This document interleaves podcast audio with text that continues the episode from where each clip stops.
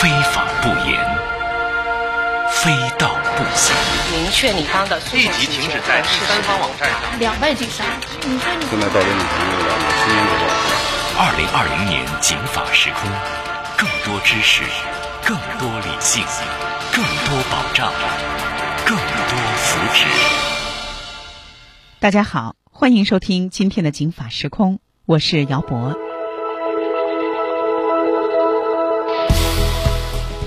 就在六一儿童节期间，北京市第二中级人民法院专门召开了一个针对未成年人的案件的新闻通报会。这个新闻通报会呢，研究的是孩子在公共场所受伤了之后到法院来进行诉讼的这一类的案子。那么在这一类的案件的调研的过程当中，法院呢发现了哪些问题？哪些孩子在公共场所受到了伤害？是什么原因造成的呢？除了家长在带孩子的过程当中不小心、不仔细，还有哪些问题共同造成了这些结果呢？今天的金法时空，咱们就来通过北京市第二中级人民法院发布的新闻发布会上，他们调研的孩子在哪些公共场所受伤这个事儿，一块儿来梳理和观察一下，怎么样更好的为孩子营造一个安全的公共场所。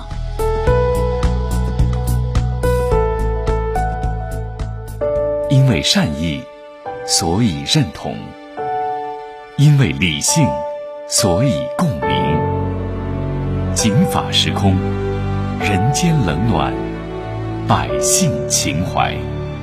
那首先，咱们一块儿来听听北京市第二中级人民法院的法官王平，跟我们分析分析北京市第二中级人民法院从二零一六年这二零一六一七一八一九到今年，将近五年了。二中院和辖区的法院共同审理了哪些在公共场所未成年人人身受到损害的案件？这些案件又有哪些特点？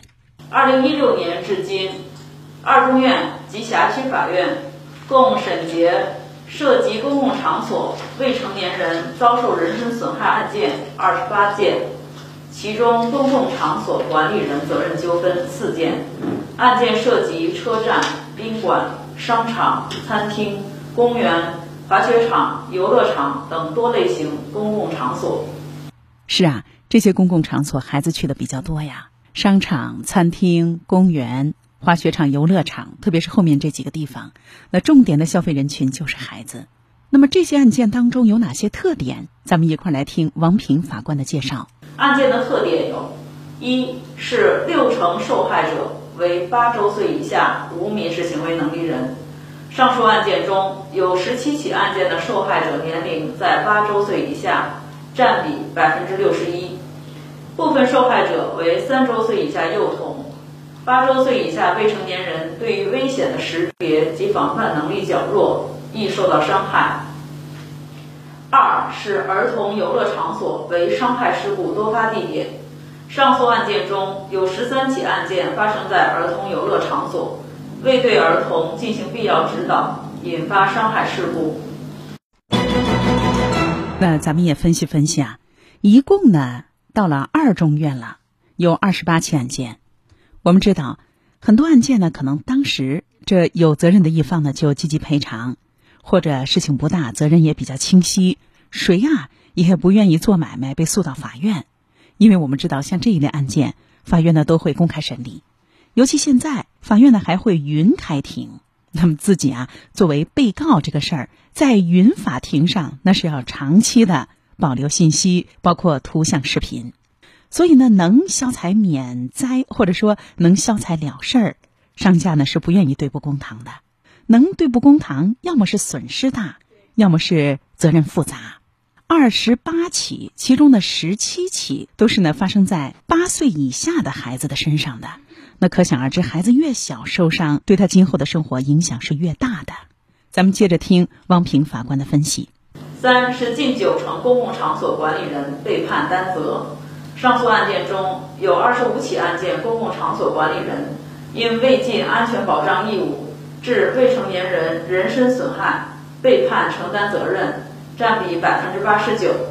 四是设备设施存在安全隐患，是造成伤害的主要原因。上述案件中有十四起案件，其公共场所设备设施不符合安全标准或存在瑕疵，使未成年人受到损害，占比百分之五十。听到这儿，可能呢有些家长这气就不打一处来呀。二十八起案件，二十五起可以说家长都胜诉了，公共场所的管理人都败诉了，那就说明你的这个场地和管理是有问题的呀。而其中呢，最重要的就是设备设施存在安全隐患。您看出现的这个重灾区是什么？是游乐设施的故障漏电和广告牌儿、灭火器的设置不当，划伤了未成年人。您想啊，现在当然了，这各个年龄阶段的也都有啊，爱逛商场、爱去宾馆的。可是，一般来说啊，这有了孩子之后，这家庭的这一类的公共场所的消费会大幅增加。很多家庭这当了爸爸妈妈之后啊，对于自己的这种日常的采买都是越来越少，而带孩子亲子游、住酒店呀、啊去商场啊、进宾馆啊，往往亲子消费是消费当中的一个非常重要的、呀强劲有力的消费力量。那么商家呢，就更应该从怎么样首先照顾好孩子这个特殊人群，因为孩子的身高啊、体重啊、视觉呀。心理生理发育的特点都和大人不一样，要格外小心。您看广告牌设置不当，划伤了未成年人。那说到这儿，那还有三起是家长承担责任的，也就是说，诉到法院之后，这家长败诉了。法院认为呢，公共场所的负责人没有责任，责任在家长。另外还有一些案子是既有家长的责任，也有公共场所的经营者。和管理者的责任。那咱们来听王平法官详细的介绍。有十八起案件存在受害未成年人的监护人未完全履行监护职责的情况，占比百分之六十四。在幼童受损害案件中，主要表现在未随身看护及未制止危险行为方面。六是损害后果较为严重的受害方多主张高额赔偿。受害方在诉讼中往往会提出高额赔偿请求，包括高额的补课费、精神损害抚慰金及后续治疗康复费用等。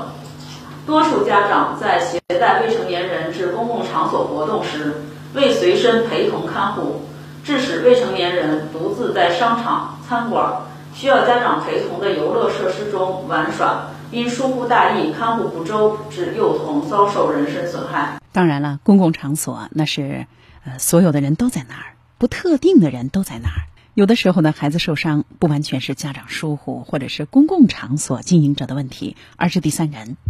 比如说，两个孩子在游乐场所，你推我，我推你，结果一个把一个推倒，正好摔倒的地方有比较凸起的或者硬质的物品，那孩子就受伤了。在这些场所，其他人有什么责任？咱们来听听。其他滑雪者未及时避让。撞伤未成年人、推搡、碰撞致伤等。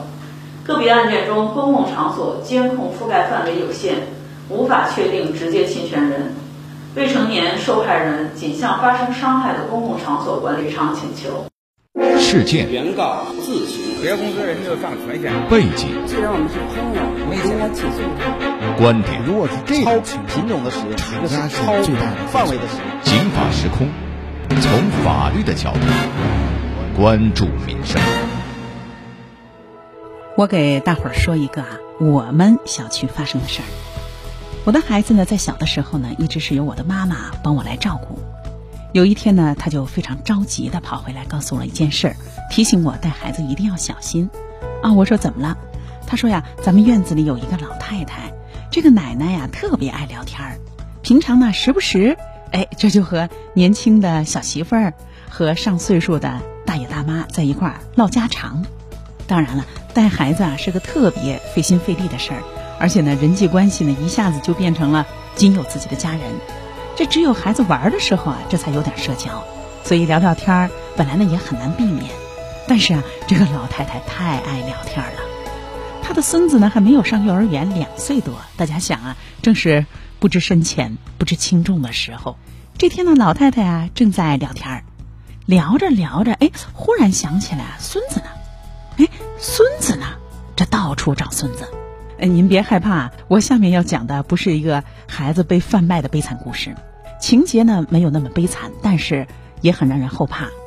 老太太正在找的时候呢，有另外一个邻居家的一位保姆小阿姨领着孩子把孩子送回来了，就给这个老奶奶说啊，说您家孩子呀刚才啊掉到井里了，那我呢下去啊把他救上来了，哎，现在给您送回来，而且呢这个小阿姨手里还抱着一个更小的孩子，您看这找孩子找的可真够快的哈，这刚发现丢了，同时就找到了。而且自己的孙子呢，也是在掉到井里的过程当中被磕破了头，这就赶紧啊通知了儿子和媳妇儿，带着孩子去看病，还好没事儿。大家也能想到啊，这虽然老人给孩子带孩子很辛苦，但是出了事儿谁心里也不痛快。不过后话呢是，这家人呢赶紧这就买了一些礼品，送到了这个小保姆家。我那天呢路过那个井啊，我专门看了看，我觉得这个事情啊不是那么简单。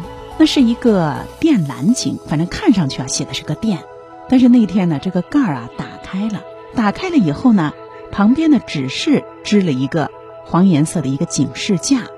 那我想啊，可能呢是修电缆的师傅和物业公司的师傅给这放了一个警示标志。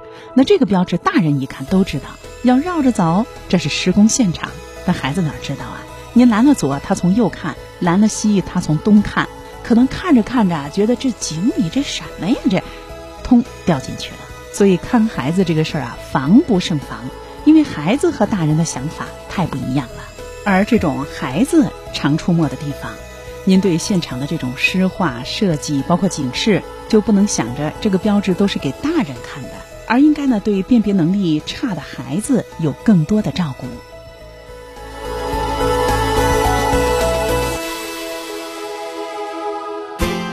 虽未谋面，不曾远离。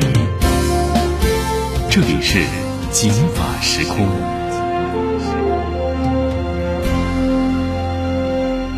孩子，特别是小孩子，活泼好动，好奇心强，容易对一些陌生新奇的东西特别的关注。同时呢，有时候身体平衡能力也不强，一会儿摔着，一会儿磕着，一会儿仰着，特别容易受伤。说到宾馆、商场。有一个地方啊，我想特别提醒家长，为什么呢？你眼看着现在进入夏天了，进入六月份了，夏天呢，孩子们都穿着啊比较单薄，女孩子呢可能还会穿着哎这飘逸的小裙子。疫情结束了之后，别说孩子想去游乐场啊去放飞放飞，家长可能都想进这个商场报复性的消费消费。这个地方您一定要注意，那就是进出宾馆、商场的旋转门。这个地方全国各地每年都会出事儿，你包括北京市，二零一九年就一个寒暑假，丰台就发生了五起，孩子在商场胳膊腿儿夹在旋转门里了。这还不包括朝阳区，因为朝阳区这种地方更多。进出旋转门的时候一定要注意。那下面咱们就一块儿来听一个发生在外地的孩子被夹在旋转门里的事儿。四月二号，在四川内江的一个酒店的旋转玻璃门，把小女孩的脚给死死的咬住了。其实啊，就在不远，也就是今年的三月二十三号，郑州啊，经媒体报道，也有一起类似的事故。下面咱们一块来听听当地媒体对于这个事件的一个报道。郑州的一饭店，一名小男孩的左脚被大堂旋转门给咬住了。孩子左脚被饭店旋转门夹住了，无法动弹，估计是又疼又害怕，哇哇乱叫。家长也紧张的乱了分寸，只得拨打幺幺九求助咱消防。我们看到就是门推快了，然后这一带走的时候，然后这个后门就跟过来了，就跟过来了，然后给腿，给腿脚就夹在这儿，夹在这一块。救援人员查看之后，决定借助扩张器实施救援。经过十多分钟紧张救援，孩子的脚终于抽了出来。大伙儿可能会觉得，哎呀，这个旋转门有的是手动，有的是电动啊。电动呢，它也会制动，特别是手动，那不就倒着再旋回来不就行了吗？但是呢，往往在这个新闻的报道当中啊，咱们看到，反正小孩呢是自己拔不出来了，不能自拔，甚至呢，周围的保安和物业也抓瞎了，只能打电话找消防局啊，消防官兵徒手都不行。都得用这个液压扩张器啊！您想，这液压扩张器那是把那个变形的驾驶舱门给打开的专业工具啊，对这个玻璃门进行扩张，它怎么救助起来？它就这么麻烦，而且呢，这个现场的消防官兵怎么往往遇到这种意外就感觉到这么的困难？孩子怎么就能够被夹到旋转门里呢？咱们来听朝阳消防支队双榆树的中队的中队长靳玉雷他的介绍。比较容易发生这个危险的，就是手动的这个，因为这个人观察不到他后边，尤其孩子走在你后边。自动门的发生这种危险，就是它这个红外感应仪它感应不到这个身材比较小的孩子。快闭合的时候，有时候它这个门呀。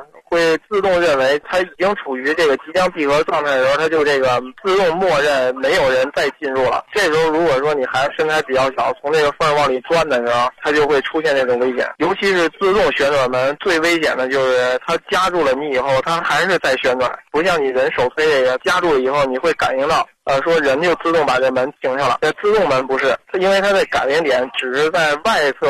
呃，在玻璃那一块是没有的，它会一直夹着你的腿旋转，直到说你有人发现马上断电，然后这个门才会停下来。这就是为什么有些自动旋转门就是夹你的腿，然后越夹越深。第一个是它有时候你到不了它被夹的这个位置，因为它转的比较深。第二个是它这个人那个夹的时间太长以后，对它这个血液循环有问题。第三个，如果说你这个旋转门啊不断电的话，或者说一断电，它这个电机轴一松。它会出现反转，或者说这个固定不住，它出现这种就是来回摆动这种情况，对人员伤害是很大的。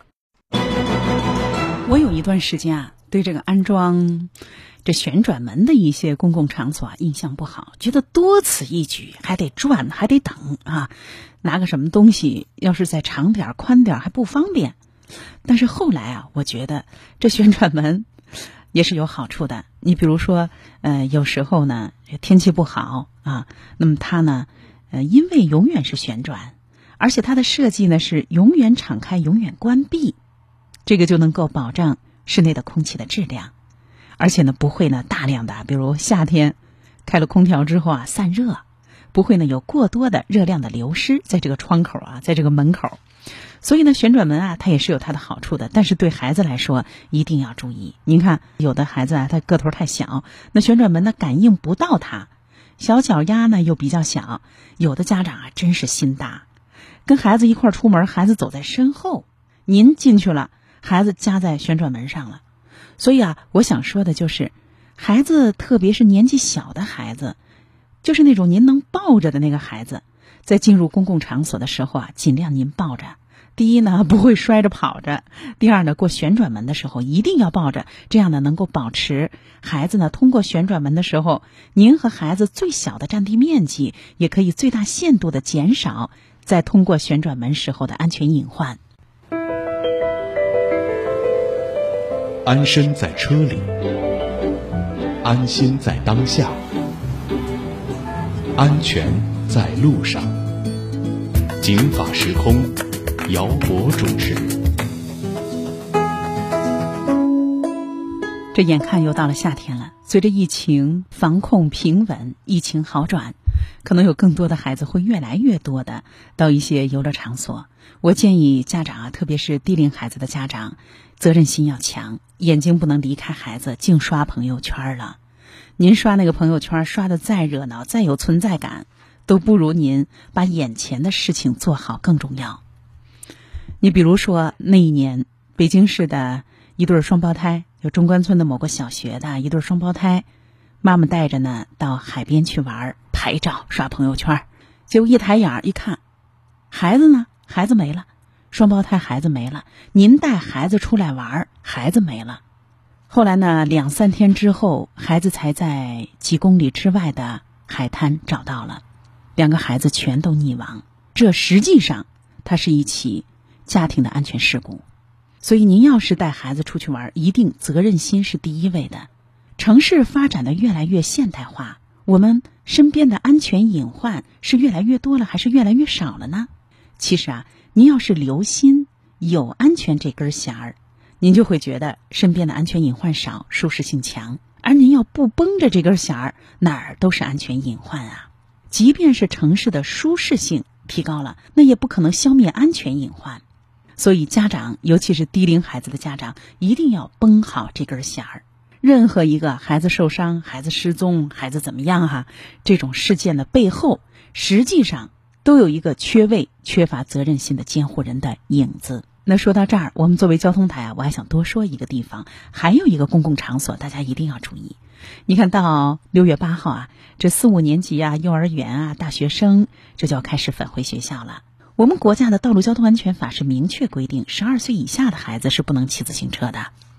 可是现在呢，孩子们啊，这上学的时候，爸妈咔给开一辆共享单车，孩子骑上就走，到了之后呢，锁上就行了。于是呢。我的身边就有九岁、十岁啊，男孩子多，这就骑着共享单车，这就上学来的事儿。所以我还是想提醒啊，有时候这个懒儿啊不能偷，特别是它是个违法的事儿。法律既然这么规定，它就是考虑到十二岁的孩子不是他个子长得骑不了共享单车，而是他的心智和对道路交通安全规则的理解不能骑共享单车。那下面咱们就一块来听北京市律师协会交通管理和运输法律事务专业委员会的主任张金鹏给我们说说这骑共享单车的年龄方面的法律要求。无论是单车来讲，它没有对就是超越道路交通安全法及相关的法律法规之外的法律规定。那么我们来讲，就是我简单的说一下，就像是骑行共享自行车的话，我们国家法律有非常明确的这个规定，包括呢，你像在非机动车道呢要顺向行驶。呃，这个骑行的话呢，应当在距离道路右侧的边缘线向左一点五米的范围之内行驶，呃，和相邻的非机动车保持安全的距离，人行道上要避让行人，以及呢，在车内来讲的话，如果是有固定座椅的话呢，不能载十二岁以上的人员，呃，未成年人骑行自行车呢不能载人，以及呢，就是成年人不能够搭载十二岁以上的人员等等的相关的。法律规定，但在对这些规定来讲，我重点要提出一下。现在目前有很多是可能是家长使用这个共享单车的话呢，让十二岁以下的儿童来骑行，这个是一种严重的违法行为。呃，对这点来讲呢，要特别提出来，十二岁以下的儿童是不能够骑行自行车的。共享单车的驾驶人如果在路上违反道路交通安全法规，对他的交通这个处理方式来讲，跟其他的自行车是一样的。一般来讲的话呢，是在五十块钱以下的罚款。例如像违反交通信号灯通行，呃，违反路口通行规定，呃，在人行道上啊、人行横道上骑行的，这要处二十元的这个罚款。如果是要其他的严重的违法行为来讲呢，可能会处五十元以下的这个罚款。那大家说了，我就违反了这个共享单车，或者说他应该遵守的道路交通安全法的规定，我孩子骑了怎么样？哎，您别忘了，您是用手机给孩子支付的吧？那手机呢，连的是您的支付宝或者您的微信啊，那就是呢，您在比如说啊，什么青桔啊、哈喽啊这一类的，您肯定是大人支付的呀，因为大人才有实名制的银行卡。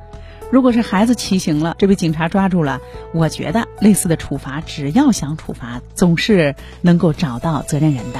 当然了，处罚不是目的，最关键的还是为了孩子的安全。我建议啊，孩子如果没有到十二岁，不要让孩子骑共享单车，即便是骑了，也要充分考虑路况，自己在不在身边，作为监护人，会不会给孩子带来安全隐患，会不会给周围人添麻烦。那节目最后，咱们就一块儿来听听北京市第二中级人民法院未成年人审判庭的王平法官对公共场所的经营者、管理者以及家长们的相关的安全提示。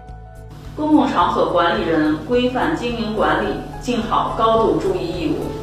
公共场所管理人应提高公共服务意识，切实履行安全保障义务。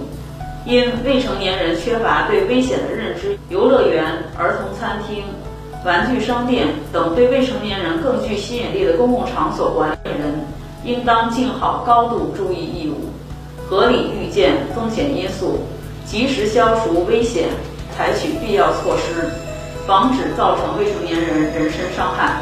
例如，定期检修维护设施设备，清除安全隐患，加强人员培训。及日常管理，强化巡视监督，做好人流疏导与秩序维护工作，健全应急处置预案，及时有效救助受伤未成年人。以娱乐等安全风险较高活动的场所，应适当增加专业安保人员和设施投入。第二个建议是，监护人增强安全防范意识，切实履行监护职责。未成年人，尤其是低龄儿童，活泼好动。好奇心强，易对陌生新奇的事物产生特别关注，同时他们又缺乏足够的判断能力和必要的社会活动经验，通常不能完全认识并有效防范一般危险，因此，监护人应谨慎履行监护职责。监护人需对未成年子女加强日常安全教育，提升未成年子女安全风险认知水平及自我保护意识。携带未成年人进入公共场所时，应进行审慎有效的随身看护，及时发现并制止危险行为，应当给予特别关注，指导未成年子女做好个人防护，必要时应全程陪同参与，降低活动风险。伤害事故发生时，监护人应注意留存现场照片、视频影像、协商记录、就医票据等证据，便于日后维权。第三个建议，完善公共责任保险体系，促进行业有序发展。监护人根据家庭情况及实际需要，也可以为未成年子女投保意外伤害保险。疫情防控好转，孩子们都出门了。又见到了熟悉的同学，又见到了熟悉的老师，又回到了熟悉的生活环境。于是呢，消费也必不可少了。尤其是暑假又快来了，这种公共场所，孩子们免不了要去。所以，当大人啊带着孩子去透透气，去享受一下我们的疫情平稳之后的美好的战果，去报复性的消费的时候，孩子的安全是第一位的。今天的《警法时空》到这儿就结束了。为您介绍的是北京市第二中级人民法院在六一儿童节期间发布的他们的未成年人法庭在审理的过程当中发现的未成年人在公共场所受伤害的一些案件和背后的原因。姚博，感谢您的收听，也欢迎您继续收听以下的精彩节目。